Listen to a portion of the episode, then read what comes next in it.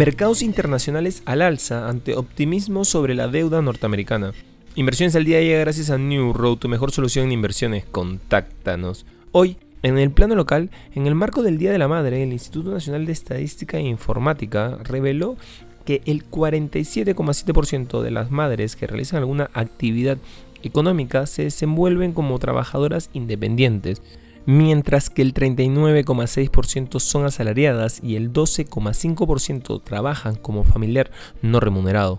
El organismo técnico especializado indicó que el 80,2% de las mujeres de 15 y más años trabajan en empresas de 1 a 10 empleados, el 15,5% en grandes empresas y el 4,1% en medianas empresas.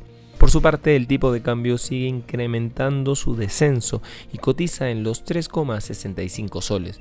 En los mercados internacionales, las bolsas mundiales subían el lunes gracias a un cauto optimismo ante las deliberaciones de esta semana sobre el techo de la deuda estadounidense, una serie de datos económicos y un grupo de banqueros centrales dispuestos a insinuar si esperan nuevas alzas de las tasas de interés. Los futuros del S&P 500 y del Nasdaq subían un 0,4 y un 0,3 respectivamente, mientras que el índice paneuropeo Stock 600 mejoraba un 0,4%. El retorno del Tesoro americano a 10 años subía unos 3 puntos básicos al 3,48% tras avanzar 6 puntos el viernes, mientras que el de las notas a 2 años operaba estable al 4% tras haber ganado 10 puntos básicos en la sesión anterior.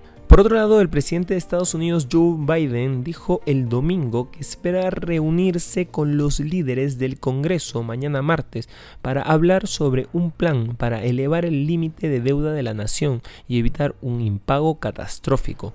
En declaraciones a la prensa de Delaware, Biden dijo que seguía siendo optimista sobre la posibilidad de llegar a un acuerdo, recoge Reuters.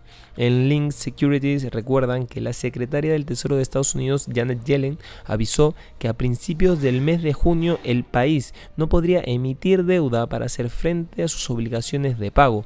Un posible impago, default, afectaría su crecimiento económico como el de la economía occidental global. Y no queremos irnos sin mencionar que es probable que el sector del oro experimente una importante consolidación este año, después de que la minera australiana Newcrest Mining dijera este lunes que respaldaría la oferta de adquisición de Newmont.